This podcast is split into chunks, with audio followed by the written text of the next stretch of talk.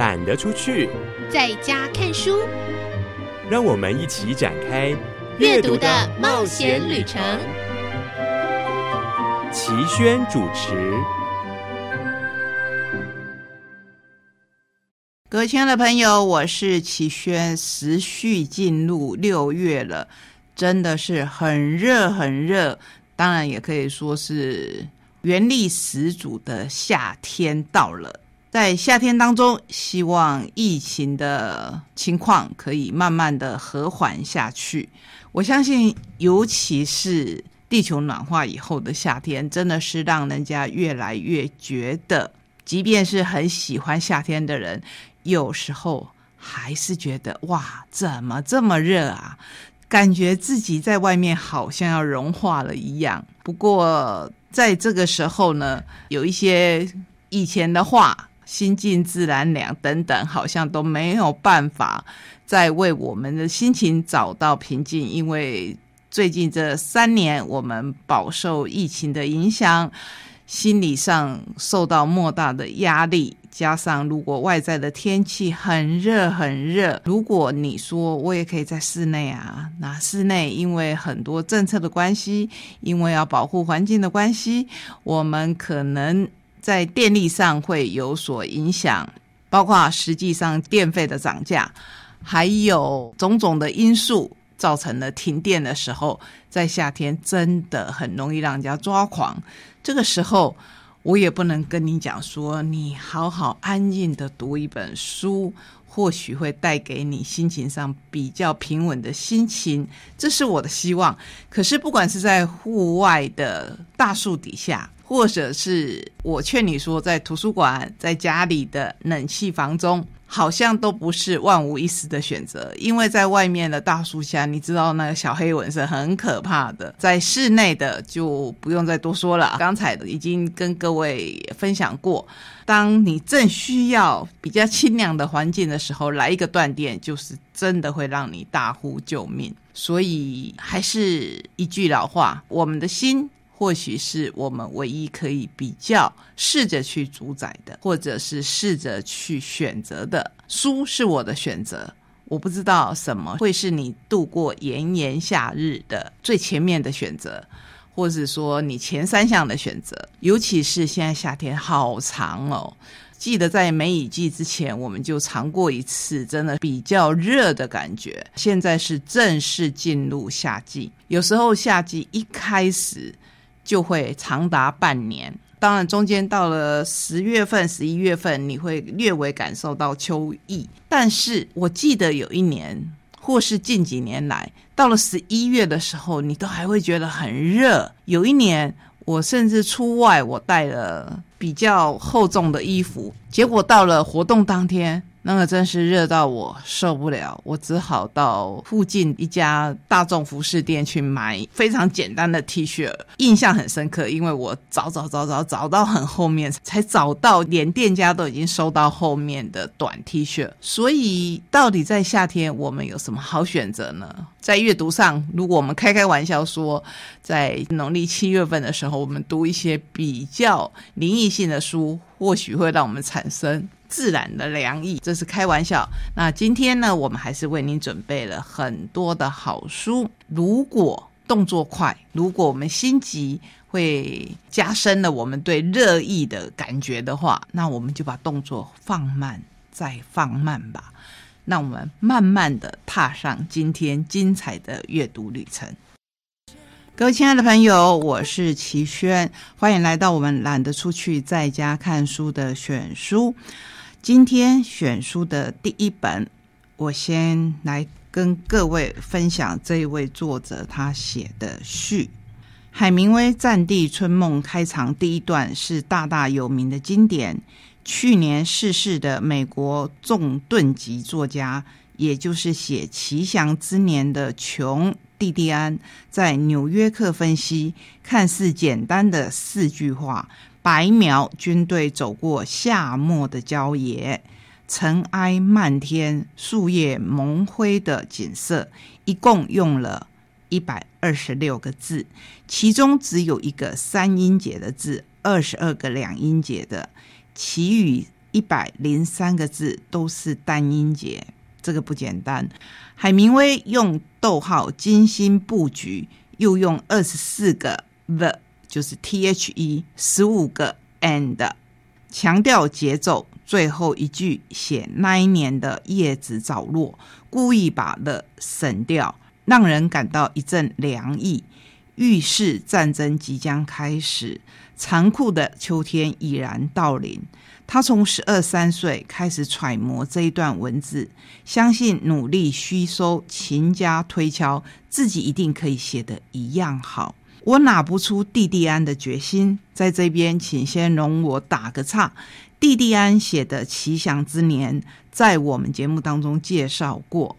我相信蒂蒂安在去年离开以后，他的心情，或吴宁说是我揣摩，他去年走的时候心情是平静的，因为他那一本《奇想之年》，我们在十几年前介绍过，写的是他在短短的一年当中失去了他唯一的女儿跟他先生。突然间，天地只留下他一个人，这也让我想到了中国的作家杨绛。杨绛曾经出版过《我们仨》，那个“仨”就是一个人字旁，在一个一二三的“三”，就是我们三个人。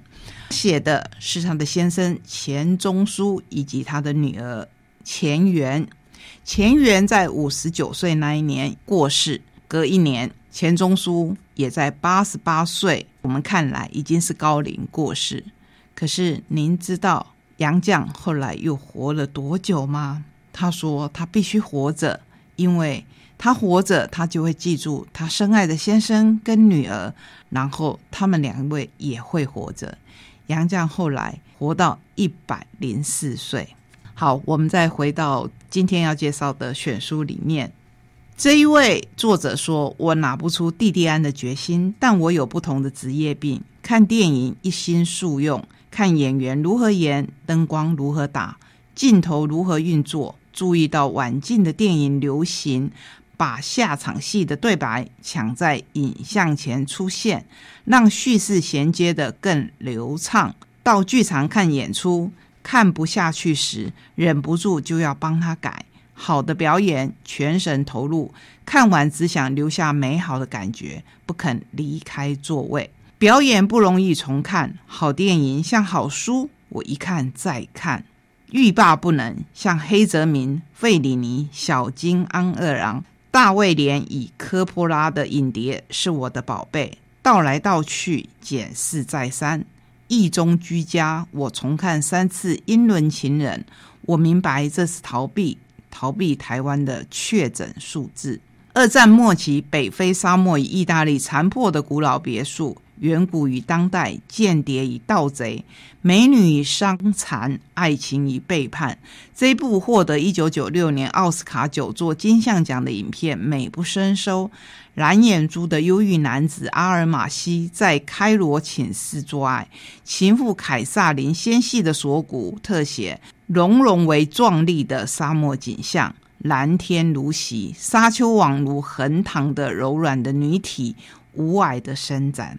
巴赫风的前奏曲里，戴着头巾的锡克教徒，印度帅哥寇尔帕辛把女友汉娜用滑轮和绳索升上去，让她在半空中摆荡，拿着火把端详教堂高墙上的文艺复兴壁画。我不断的回去重看，越看越多遗憾，因为我读过原作。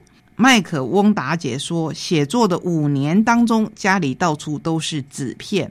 完成的书像复杂的马赛克，故事以破碎的片段呈现，作者的叙述、角色的告白与回忆都不按时间顺序交叉呈现。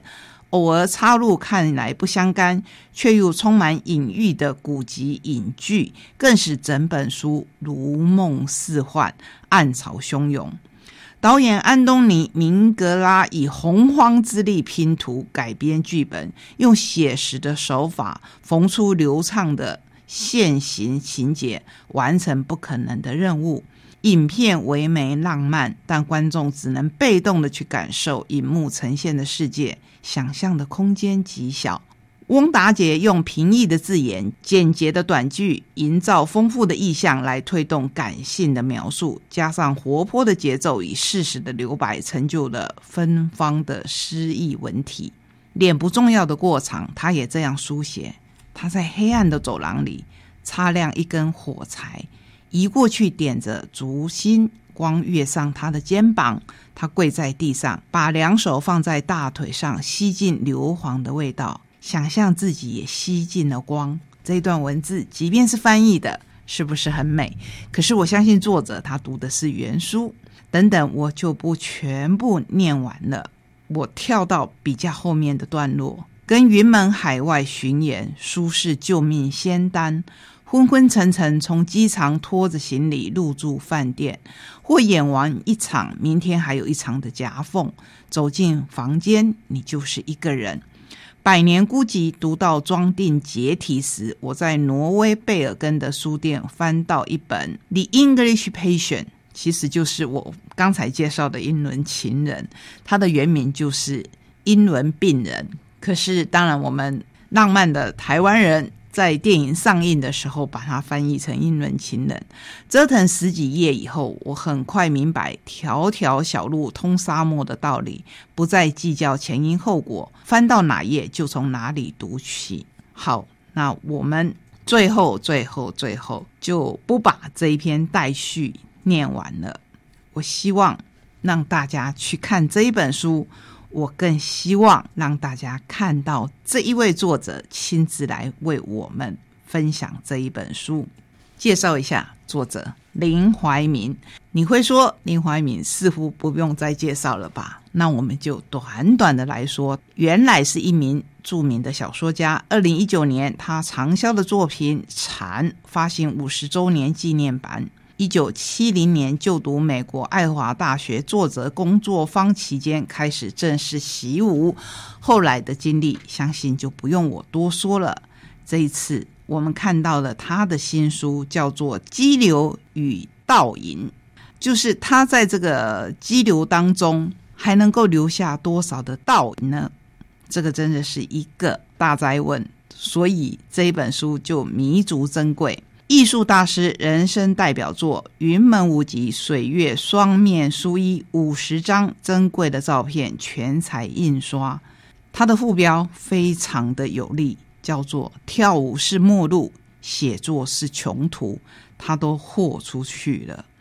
十四岁发表第一篇小说，二十一岁出版《蝉》，仍然是华人世界必读的畅销杰作。二十六岁创办云门舞集，成为国际级的编舞大师，让世界看见台湾。林怀民说：“大意当中，准备出书，重读旧作，才意识到云门四十六年，我竟然去过那么多地方，做了那么多事，编了九十出舞，文章却。”极少，所以这次我们可以一次看个够。林怀民六十年的精选专辑，他是天才小说家加国际级的编舞家集结而成的人生岁月。我们好像可以看到一个小文青，同时我们又看到一个国际级的编舞大师。最重要的是，要跟各位先说一个活动，这个活动是在六月十一号。下午三点到五点，地点在我们台东的桂田喜来登。林怀民老师要到现场来跟我们亲自分享这一本《激流与导引》。我不知道你报名了没有？这是我们参与举办的一场活动，希望到时候我们可以在这个场合相见。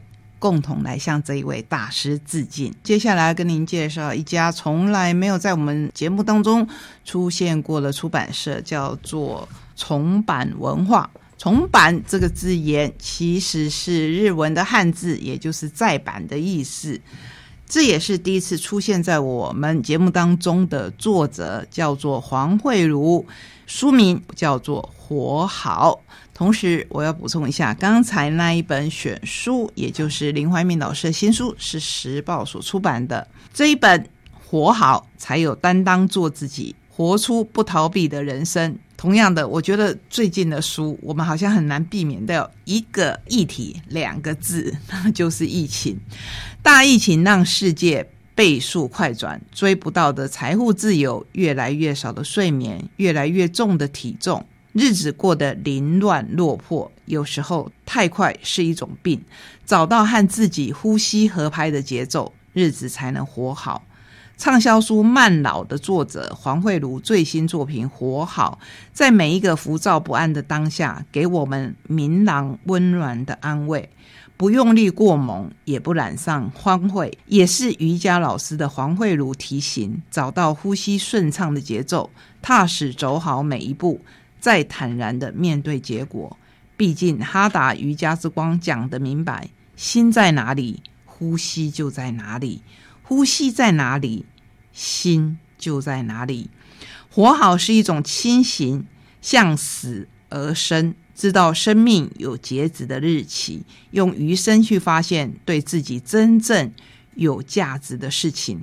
不要虚假的成功，成为想要成为的人。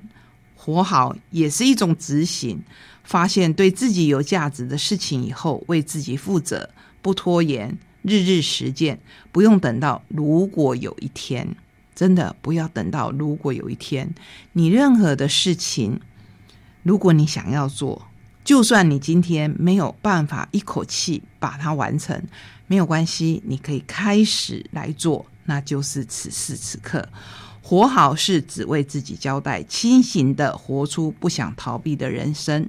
最近有没有常常觉得很闷？那就让我们把我们的身心重开机，好好的吃饭，好好的睡觉，腾出空间，选择简单生活，而不是被生活选择。这一生值得这样好好的活。都说人生难得，对不对？这个生，我说的是身体的生。这本书我要跟你分享的是很有趣的一部分。活好当然讲了很多很多，可是里面有一段呐。他说，在这一段时间里面，他读了一本书。这本书我们节目应该也介绍过，叫做《丢掉五十样东西，找回一百分的人生》。我们的作者黄慧茹说，他看了这一本书，里面说，只要丢掉五十样东西，就会启动某种奇妙的动能，把丢东西变成一种习惯，然后真正的好事就会发生。就是你能掌控自己的人生，生活再也无法摆布你。那他自己列出的五十件东西，是他认为不涉感情、不用泪眼婆娑、马上可以丢的。从厨房开始吧，很简单哦。这种断舍离绝对不会让你觉得犹豫不决，每一样东西拿起来还要回忆两小时，不是这样的东西。厨房有免洗碗筷、不成对的筷子、有缺角的碗盘。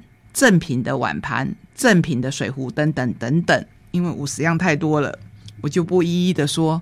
可是从前面开始，你会不会就觉得其实不难，对不对？卧室衣橱有什么是可以断舍离的？去年同季没有穿过的衣服，没有在用的皮带、太阳眼镜、帽子都算此类。为了凑运费而没有那么喜欢的衣服，相信你也很少穿，只是占空间而已。穿上看起来有小腹的衣服，真的不需要穿上，又担心别人会让座，把你当成孕妇喽。所以像这些，其实都可以很快的断舍离。它还分为客厅、浴室、书房、办公室等等。不过，我很想要跟你分享的是数位的断舍离。很多人没有想到这一块吧？六个月没有用的 App，不再用的 App。是在占手机空间，请你就把它移掉吧。三个月没有点的社团，表示你不需要这个社团的相关讯息。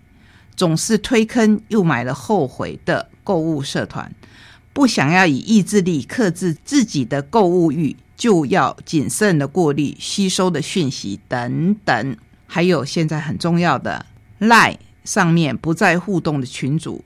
其实群组里的人说不定也在期待你自行退出啊，所以这本书相当的有趣。最后再选书，我还要为你介绍一本桥梁书，是小兵出版社所出版的《时间怪客》，这是一系列的书。我自己读完发现相当的有趣，所以迫不及待想介绍给这个年龄层的朋友们。在天将亮、太阳即将接管大地之时，阴与阳处于微妙的平衡状态。那个时候，许多媚与妖人在人间流连。那个媚是鬼魅的魅，不是正魅的魅，还没有过去，躲藏起来。而许多人已经起床了，他们踏着地上逐渐变淡的黑影，毫无防备的开始崭新的一天。这一位作者是第一次出现在我们的节目里面，他叫做曾永贞，异能少年卷一，表示他还会写下去，而且他的故事可以单独成篇。他有一个主题人物，就是一位少女，她的外公、她的妈妈，甚至她才一岁多的弟弟，都是有特异体质的，完全没有是正常。像我们一般平凡人的只有爸爸，那说不定就是他脚物设定的时候的一种平衡。这一集我们会看到由猫修炼成人的一个妖怪，他会偷你的时间，怎么偷？跟现在的数位相结合，就是你把时间给出去，可以买到他的英雄人物，有些是用代币，有些是用钱。可是这里面作者的奇想是用时间，那有人就会觉得说时间又摸不着啊，时间是什么呢？我也不知道我的时间有多少啊，所以有什么关系呢？尤其是年轻人。好，那有一位一开头就把十年的时间给出去，因为他认为这是这个 app 的开玩笑，所以他给出了十年的时间，可以无限量的用所有的游戏软体。可是隔天早上起来，他发现自己好像老了十年，他才觉得事态严重。故事从这边开始，是不是相当有趣？而且你会想，这一位妖他要这些时间干什么？当然是拿来赚更多实质上的钱呐，卖给那一些很需要时间的人。没有想到吧？这个设定很有趣，当然也不是我们第一次看到。可是，在桥梁书里面。或许可以给我们日益倚重山西产品的小朋友们一些些的启示。这是今天为您介绍的三本选书和一个活动，希望我们在活动当中可以相见，好好的分享。